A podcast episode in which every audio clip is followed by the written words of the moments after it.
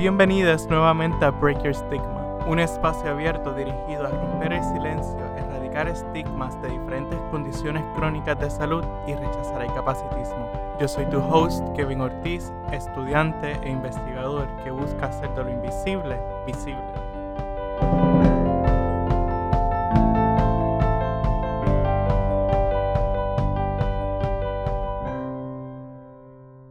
Hola nuevamente.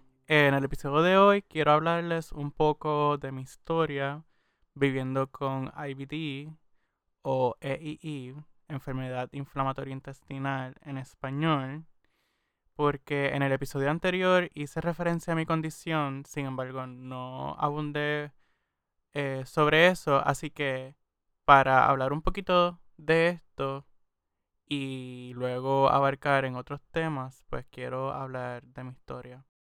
Yo fui diagnosticado con colitis ulcerosa en el 2013, cuando estaba en décimo grado. Y pues para mí fue un poquito fuerte enfrentarlo y, aceptarlo porque yo no tenía ninguna otra condición preexistente, mi familia tampoco estaba este tipo de condición, ni ningún otro tipo de condición, y pues nos tomó a todos de sorpresa en mi casa y en mi familia. Y ciertamente fue un poco retante acostumbrarse a la nueva realidad y al cambio de estilo de vida y entre otras cosas. Pero antes de continuar me gustaría hablarles un poco de mi condición, de cómo funciona y, cómo puede afectar la vida de, diferentes personas. La colitis ulcerosa está bajo este otro término eh, sombrilla, como yo digo, que es eh, enfermedad inflamatoria intestinal o Inflammatory Bowel Disease en inglés, que usualmente dicen IBD. Pues eh, las EII, la enfermedad inflamatoria de intestino, tenemos la colitis ulcerosa y tenemos la enfermedad de Crohn. Ambas enfermedades se consideran eh, condiciones autoinmunes porque el cuerpo crea anticuerpos contra algo que no debería estar creando. Eh, nosotros producimos, desarrollamos anticuerpos contra diferentes tipos de antígenos, bacterias, eh, qué sé yo, otra cosa, eh, para atacarlo. Nosotros tenemos la capacidad de atacarlo. Entonces, en estas condiciones eh, ocurre un error en nuestro mecanismo, en nuestro sistema, y de momento el cuerpo ataca de ciertas partes del cuerpo. En nuestro caso, en el caso de las condiciones de las enfermedades inflamatorias de intestino, este ataque va dirigido, o sea, se enfoca en el tracto gastrointestinal siendo cualquier parte del tracto gastrointestinal la enfermedad de Crohn y limitándose solamente al colon tenemos la colitis ulcerosa. Algunos de los síntomas más comunes de estas condiciones son dolor abdominal, diarrea, sangrado, pérdida de apetito, pérdida de peso y la fatiga. También hay otros síntomas que, aunque no tienen que ver precisamente con el intestino o con el sistema digestivo, pues también juegan una parte en, estas condiciones y son la inflamación en los ojos, el dolor en las articulaciones, eh, lo que le llaman el brain fog y también problemas en otros órganos, por ejemplo el hígado. Eh, algo bien interesante de estas condiciones es que afecta más a personas jóvenes que a la edad avanzada. Eh, estudios clínicos han demostrado que la mayoría de las personas que son diagnosticadas con estas condiciones están entre los 15 y 35 años.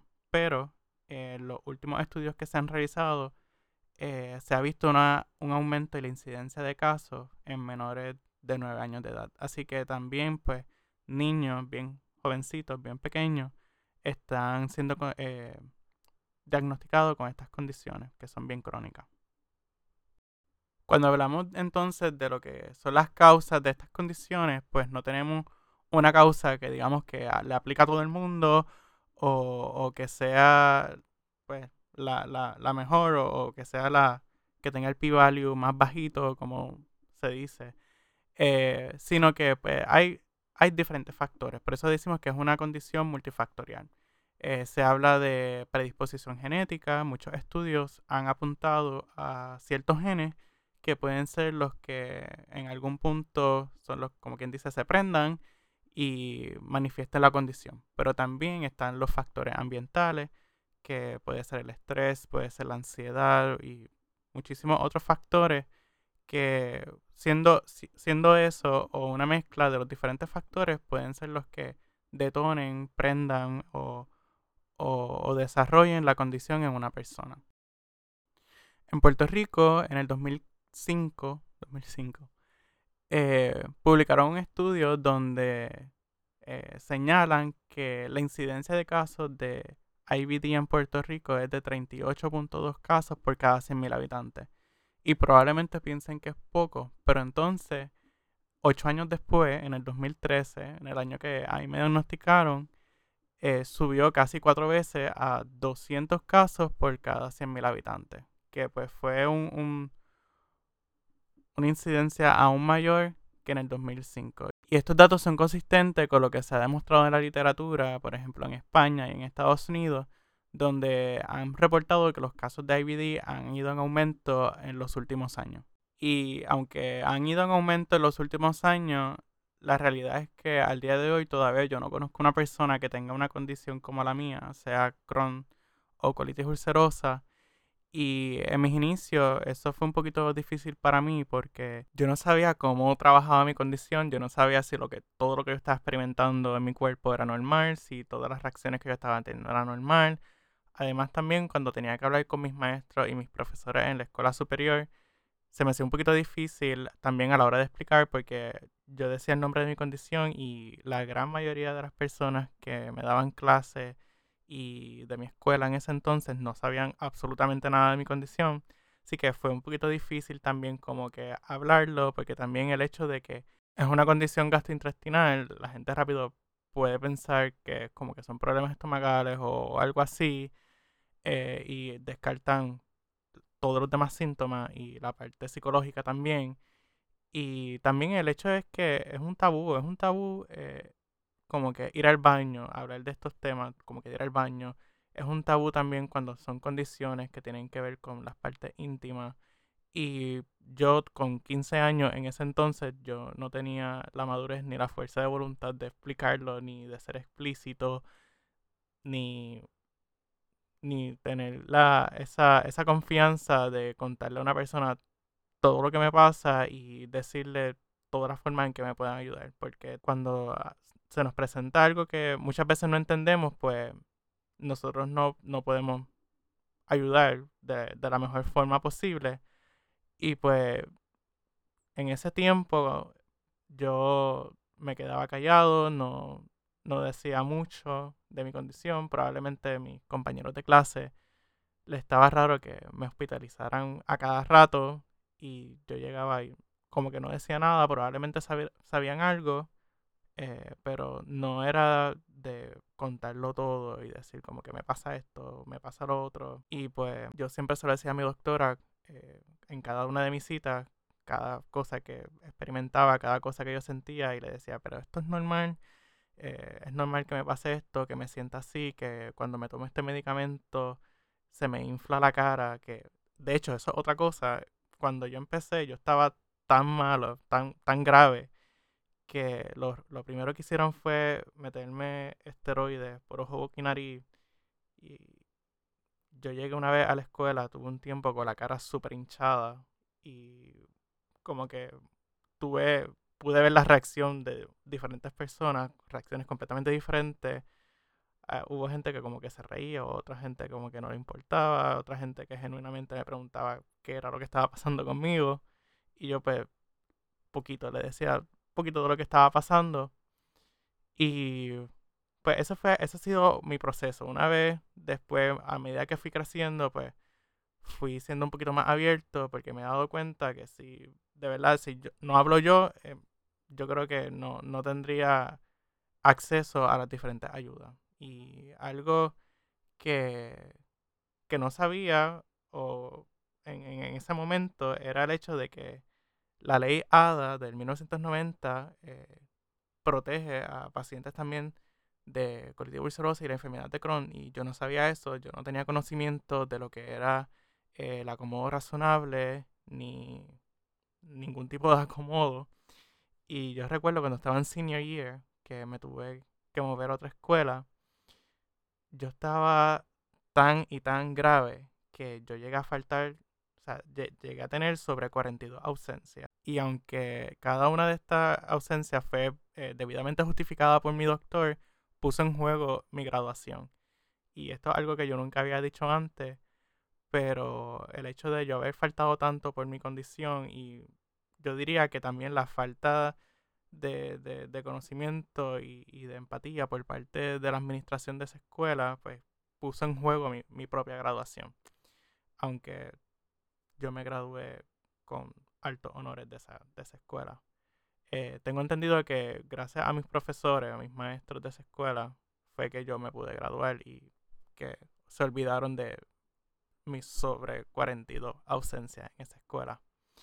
Y yo recuerdo que cuando vino este, este issue a mi familia, que les conté sobre mi ausencia y demás, mis padres estaban bien preocupados eh, conmigo y mi doctor porque ellos pensaban que yo nunca iba a mejorar. Ellos pensaban que yo iba a, seguir empeorando. Esto básicamente lo que mi doctor siempre me decía porque aunque iba a verlo, yo diría que todos los meses, eh, no, él no veía resultados, aunque me dio medicamentos por todos lados y trató todo lo que pudo y nada funcionaba. Mi familia se preocupó bastante y me decían que si yo no llegaba a mejorar nunca, que probablemente lo mejor era que yo no fuera a la universidad. Y fue en este momento en mi vida que yo vine a realizar lo crítico y crónica que puede llegar a ser mi condición y todas las barreras que puede poner en mi camino.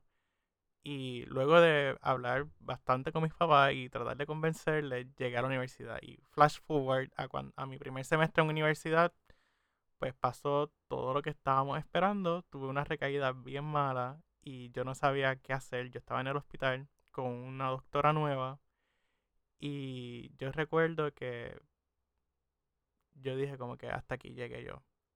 Y somehow, de alguna forma, mi papá eh, contactó a la oficina de estudiantes con impedimentos de mi recinto y ahí eh, fue que yo vine a conocer lo que son las discapacidades invisibles, fue cuando yo vine a reconocer que mi condición pues cae dentro de este, de este concepto global y que yo tengo de, como, como persona con, con, una condición crónica, tengo protección de parte de la ley y tengo acomodos que me pueden ayudar a, a llevar a que mi vida universitaria sea muchísimo mejor de lo que posiblemente tenía yo planificado en ese momento vivir con esta condición no ha sido para nada fácil y yo sé que otras personas no lo tienen muy fácil tampoco.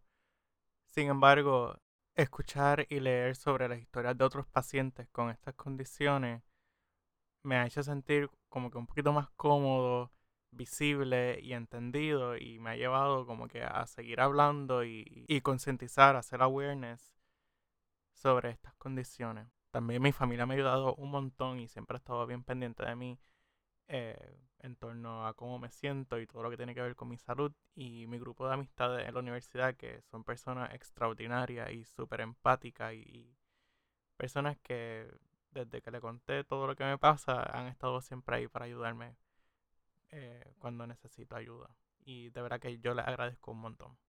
Así que si tú eres una persona que tiene una condición como la mía, o cuidar a una persona con una condición crónica de salud, yo espero que mi historia te haya dado una nueva perspectiva o que te haya sentido identificada con lo que compartí. Eh, en mi proceso yo leí muchas historias, vi muchos videos de otras personas haciendo awareness de su condición y hablando de su historia, que de hecho es bien variable entre muchas otras personas. Sin embargo, hay muchos factores que tenemos en común y hablar sobre todas esas cosas, pues conmigo yo me sentí más cómodo conmigo mismo, me sentí eh, más confiado a la hora de hablar y, sentí que no estaba completamente solo. Y eso es lo que yo quiero traer con esto, que tú como persona, como paciente o como cuidador, eh, tengas la certeza de que no estamos solos en este mundo y que hay muchas otras personas que tienen condiciones como, como esta y que tampoco está mal pedir ayuda, porque otra cosa que me he dado cuenta y que he tenido que aprender a la mala durante mi proceso es que cuando uno tiene una condición como esta, uno tiene unos nuevos límites que probablemente uno no se planteaba antes de ser diagnosticado o antes de, ¿verdad? De, de desarrollar una condición como esta. Y pedir ayuda muchas veces puede hacer un, un cambio significativo en tu vida porque muchas veces no solamente pues los síntomas de nuestra condición, sino también todos los efectos secundarios que tienen nuestros medicamentos, que además de eh, afectar nuestra, nuestra imagen corporal, nuestra autoestima, también afectan nuestro estado mental, eh, nuestro estado de ánimo. Y hablar sobre estas cosas no solamente trae visibilidad, sino que también pues podemos eh, hacer que otra persona se sienta acompañado durante su proceso y que en algún momento también quiera compartir su historia. Por eso digo que cuando nosotros reconocemos estas condiciones, esto puede llevar a romper el silencio, a erradicar estigmas y a mejorar la calidad de vida de muchísimas personas. Nuestras condiciones pueden parecer invisibles, pero nosotros no. Gracias por escuchar Break Your Stigma. Hasta la próxima.